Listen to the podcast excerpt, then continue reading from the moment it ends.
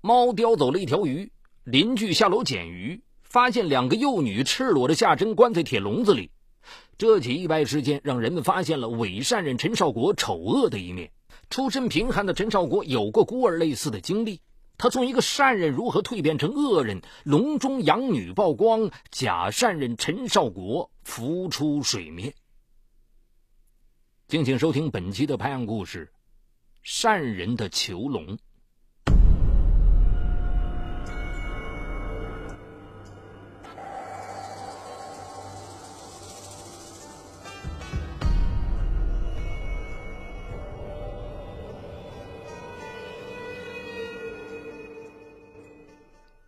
同志，这里一个铁笼子里关着两名幼儿，快来解救啊！二零零六年五月二十六日中午，派出所接到一妇女报警。报警妇女说，她在楼顶晒干鱼，一只猫拖走了一条。她追赶时，鱼掉进了楼下狭窄的通道。捡鱼时，他发现了楼中间一户人家的厨房的铁笼子里，竟然锁着两名大约在三岁和五岁左右的幼女，不会说话，只会啊啊的叫。在这名妇女的指引下，民警们迅速找到了这个单元的套房。无奈，此房外面是防盗门，敲门无人应答，而解救工作又刻不容缓，民警们只好破门而入，进入室内。又连撬两道铁门，终于在靠窗户厨房的一角找到了铁笼子。铁笼子半米见方，两名幼女下身赤裸，屈身坐在铁笼子里。笼子用火砖支着，下面放着一个塑料盆，用来装幼儿的屎尿。房间里充满着酸臭味儿。民警们撬开铁锁，抱出两名幼女。幼女望着民警，惊慌失措，只知道流泪，却不敢哭出声。可能是被人打怕了，或者是恐吓怕了。民警发现，那名大女孩右手食指断了，小女孩的左脚的一个脚趾也没有了。群众反映。屋里住着一名骑三轮的中年人，叫陈少国。他收养了三个女孩，还有一个大的叫小红，已经十九岁了。一听说叫陈少国，解救的民警大吃一惊。此人曾被称为大善人，蹬三轮车收养着三个孤儿。难道他是一个人面兽心的伪善人？五岁那年。陈少国母亲病故，父亲娶了后娘，他就成了没人管的孤儿。为了活下去，他开始四处流浪乞讨，靠吃百家饭长大。二十岁那年，镇上的一位驻队干部考虑他家的特殊情况，安排他到中学为学生做饭。二十四岁时，陈少国作为上门女婿，与农村女青年黄某结了婚，有了孩子。不久，学校精简人员因为没有多少文化，他回家了。由于婚前缺少了解，陈少国与妻子经常争吵打架，双方积怨很深。一九九零年七月，陈少国走出了家门，他用捡破烂积攒下来的二百五十元钱买了辆旧三轮车，早出晚归的拉客，这时生活才开始有了保障。一月的一个晚上。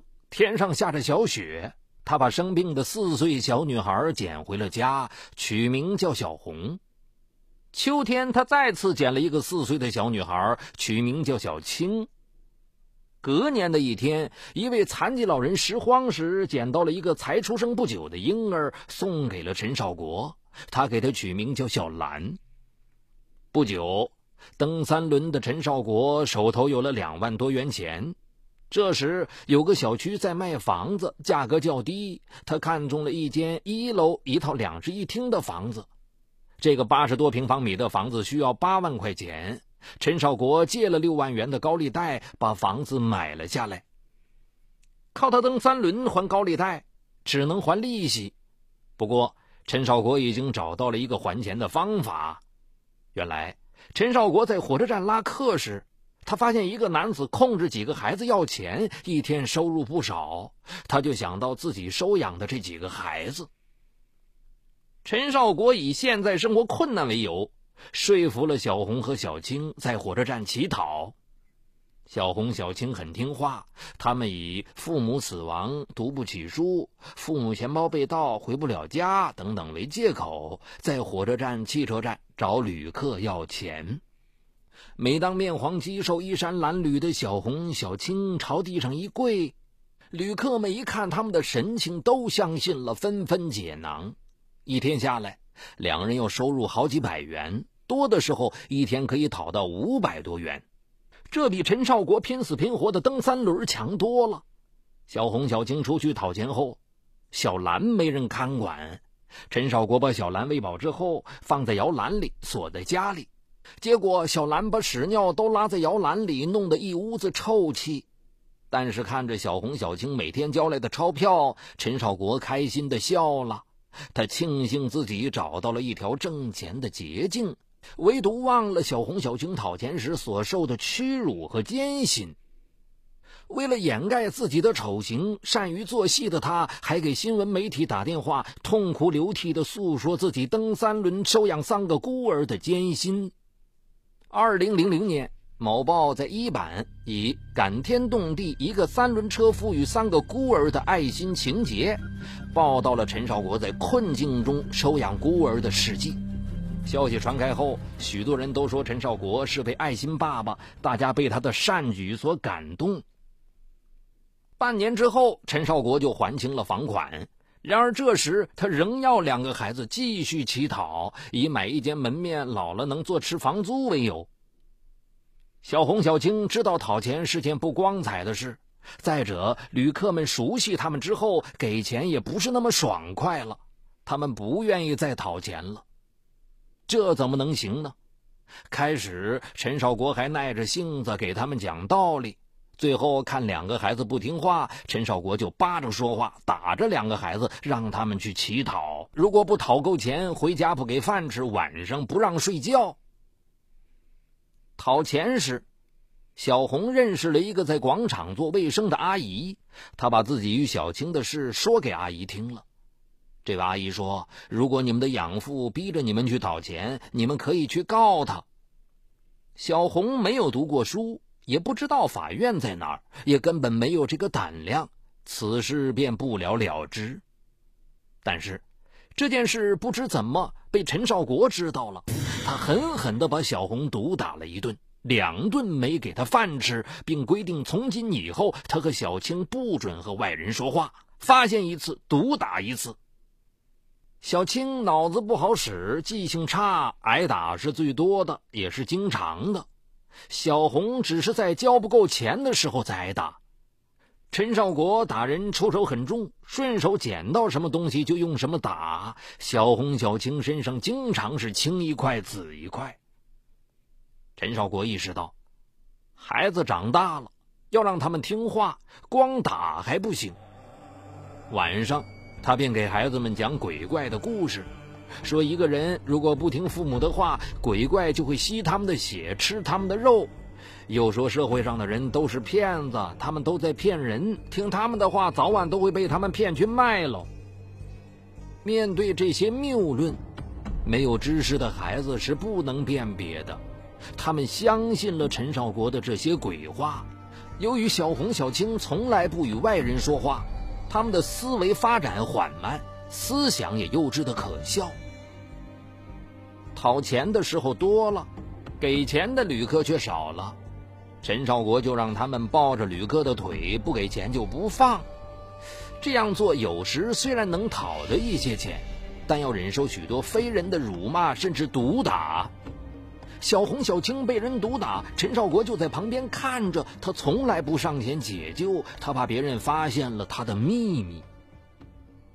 为了完成每天的上交任务，小红、小青学会了擦皮鞋、卖报纸，用劳动赚钱来补贴任务。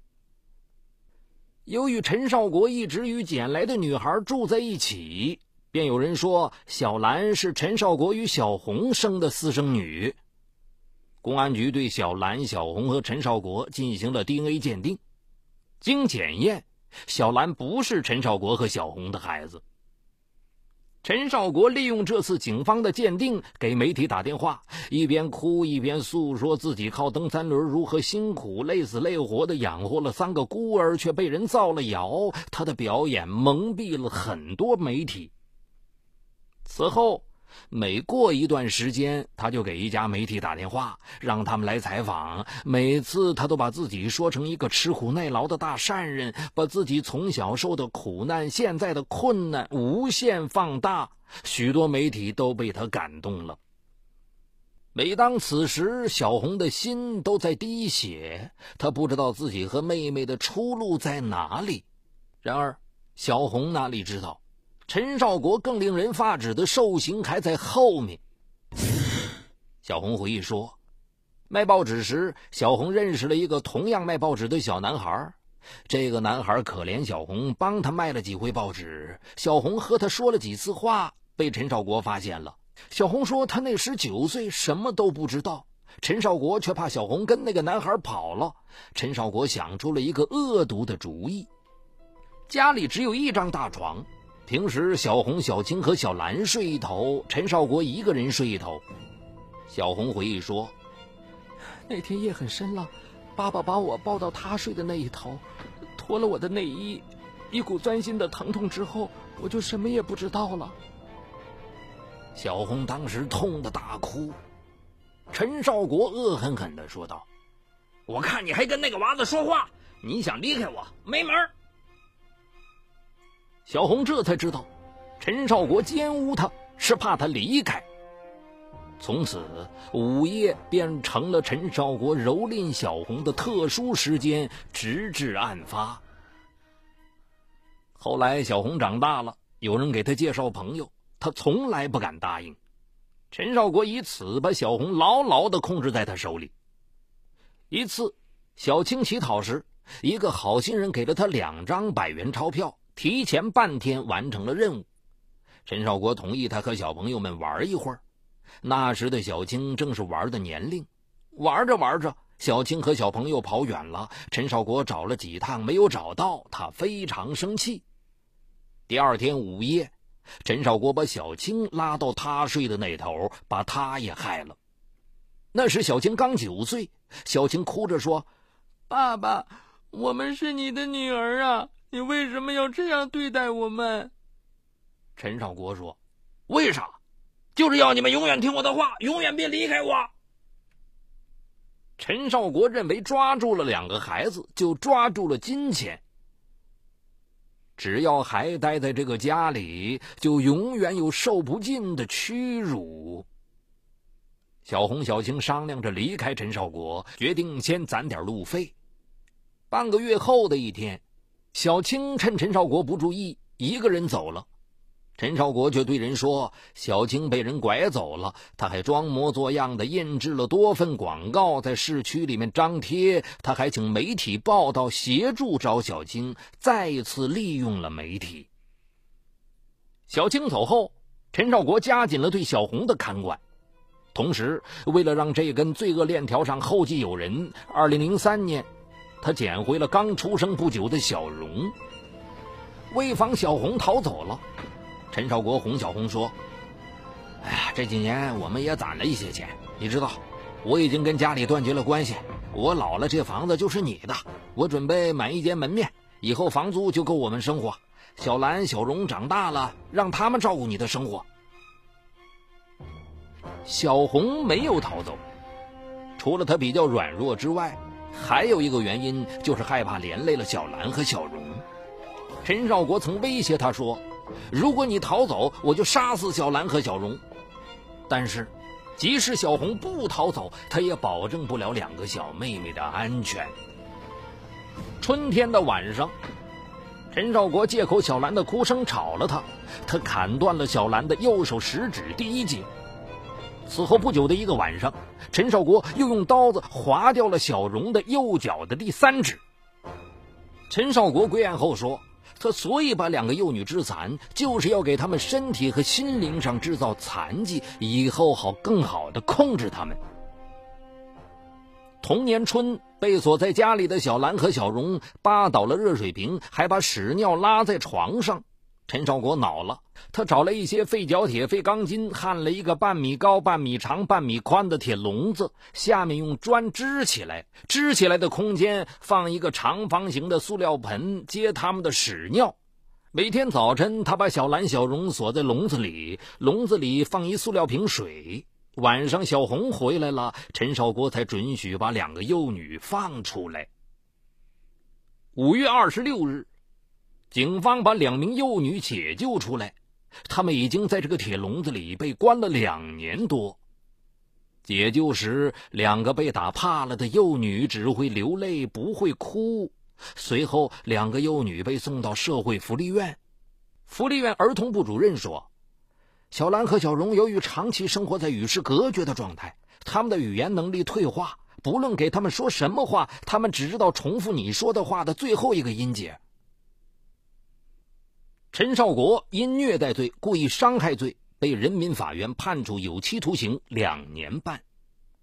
这起孤儿被害事件，留给了世人一些沉重的思考。嗨，你好，我是雷鸣，我的最新精品节目解读高效能人士的七个习惯已经在蜻蜓上线。生活中的你。面对困难，总是消极拖延还是积极主动？你为自己的低效懒惰懊恼抓狂吗？那些行动力超强、成功高效的人是怎么管理自己生活的？如何更好的知己知彼，建立共赢的人际关系呢？就在蜻蜓 FM 搜索“高效能人士”，开启你的高效能生活。